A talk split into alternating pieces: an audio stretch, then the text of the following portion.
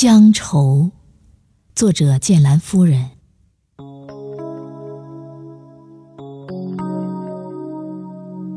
乡愁是一道看不见的年轮，让我们永远触摸不到，却白发徒生。乡愁是盼望相见，却又害怕分手的种种。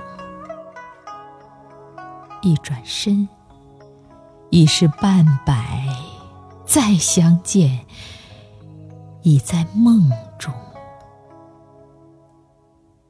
乡愁是慈母盼儿归的急迫心态，走遍海角天涯，魂牵又梦萦，满腹相思无处诉，难忘悠悠寸草心。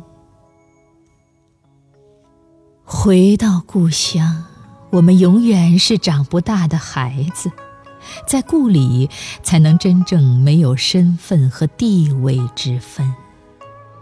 故乡是我们心中的圣地，为我们挡住了来自边关塞外和天南地北最寒冷的风。